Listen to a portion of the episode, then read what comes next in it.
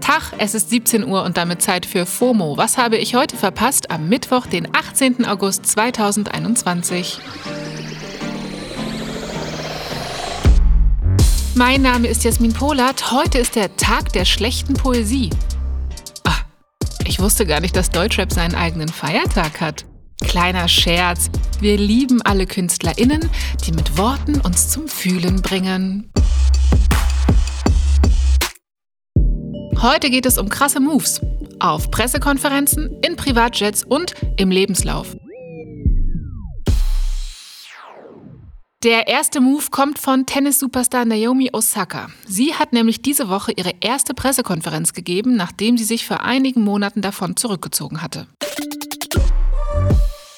Ihr erinnert euch vielleicht, Naomi hatte im Mai ein wichtiges Zeichen für mehr Awareness für mentale Gesundheit im Sport gesetzt. Sie hat sich nämlich über die eigentliche Vorgabe hinweggesetzt, nach Spielen Pressekonferenzen geben zu müssen und hat diese bei den French Open mit Ankündigung geskippt. Aus gesundheitlichen Gründen. Darauf gab es eine Geldstrafe, ihren Rückzug vom Turnier, aber auch richtig viel Support von anderen Stars.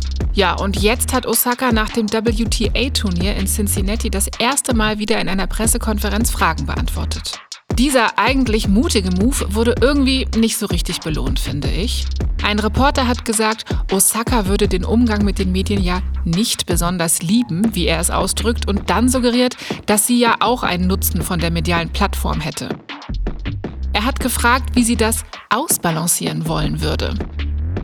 Osaka hat darauf ziemlich souverän reagiert und gesagt, sie könne nicht verhindern, dass Tweets oder Dinge, die sie sagt, Nachrichtenartikel hervorrufen und dass sie nicht sicher sei, wie sie das ausbalancieren solle. Danach kam eine Frage zum Erdbeben in Haiti. Osaka hatte nämlich im Vorfeld angekündigt, ihr Preisgeld für die Menschen vor Ort zu spenden. Ihr Vater stammt auch aus Haiti. Und bei den Fragen der nächsten Reporterin hat sie dann mit den Tränen gekämpft. Die Moderatorin hat die Pressekonferenz darauf unterbrochen. Kurze Zeit später wurde sie dann aber fortgesetzt und Osaka hat sich dafür entschuldigt. Oh Mann, echt nicht einfach. Über mentale Gesundheit im Profisport habe ich übrigens auch in der Wochenendfolge vom 10. Juli gesprochen. Falls euch das interessiert, hört da gern rein. Die Folge verlinken wir euch nochmal in den Show Notes. Wir kommen zu einer neuen Rubrik, die ich hiermit ins Leben rufe. Rich People Stories, mit denen wir trotzdem relaten können. Meine Timeline war gestern voll damit. Der Blink 182-Drummer Travis Barker ist wieder geflogen. Nach 13 Jahren saß er erstmals wieder im Privatjet von Los Angeles nach Mexiko, gemeinsam mit seiner aktuellen Partnerin Courtney Kardashian. Barker ist so lange nicht geflogen, weil er 2008 von einem schweren Flugzeugunglück betroffen war.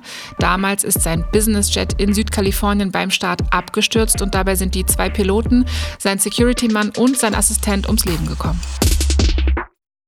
Barker selbst hat schwer verletzt überlebt, bei dem Unglück wurden aber mehr als 65 Prozent seiner Haut verbrannt und er musste insgesamt 27 Mal operiert werden. Also echt krass. Dass er sich jetzt wieder in ein Flugzeug traut, ist eine echte Sensation und sicherlich auch ein Stück weit seiner aktuellen Beziehung zuzuschreiben. Barker hat nämlich gestern auf seinem Instagram- und Twitter-Account ein Foto von ihm und Courtney Kardashian vor der Maschine gepostet mit der Caption: Mit dir ist alles möglich. Die beiden sind seit ungefähr einem halben Jahr zusammen. Courtney hat dann noch drunter kommentiert, mit dir alles. Ihre Schwester Kim Kardashian hat geschrieben, das Süßeste überhaupt. Und ihre Schwester Chloe hat kommentiert, Liebe besiegt alles. Ja, und jetzt schlürfen Courtney und Travis erstmal Cocktails in Cabo. Ihr seht, deswegen Rich People Stories, aber trotzdem relatable, weil das ist schon ein krasser Move von Barker, der auch Mut erfordert. Zu ganz anderen Moves, die eher Feinmotorik als Mut benötigen. Der Rapper Kid Cudi sucht seinen eigenen Blunt Roller. Ja, also er sucht jemanden, der ihm, wann auch immer er will, die Joints dreht. Kleiner Reminder, in den USA ist Marihuana-Konsum weitestgehend legalisiert, bei uns in Deutschland aber nicht. Auf Twitter hat Kid Cudi jetzt jedenfalls ganz unbürokratisch sein Jobangebot gepostet und geschrieben, ich brauche einen professionellen Blunt-Roller in LA. Nur ernst gemeinte Zuschriften. Ausrufezeichen, Ausrufezeichen. Dabei hat er noch auf den Account seines Managers verlinkt, bei dem sich die BewerberInnen melden können.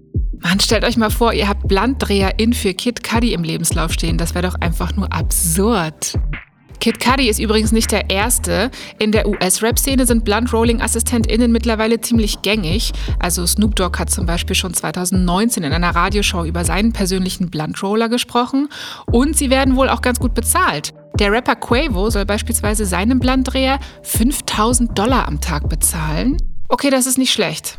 Solltet ihr heute in meiner Browser-Historie die Worte Blunt Rolling Tutorial finden, wisst ihr warum. Nee, im Ernst, bitte nicht nachmachen, ne? Generell nichts von mir und meinen Lebensentscheidungen.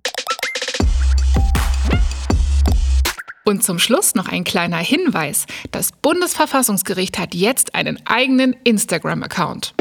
Deutschlands höchstes Gericht aus Karlsruhe verspricht in seinem ersten Post, abwechslungsreiche Einblicke auf dem Kanal zu bieten. Schnell, äh, Browser-Historie wieder löschen.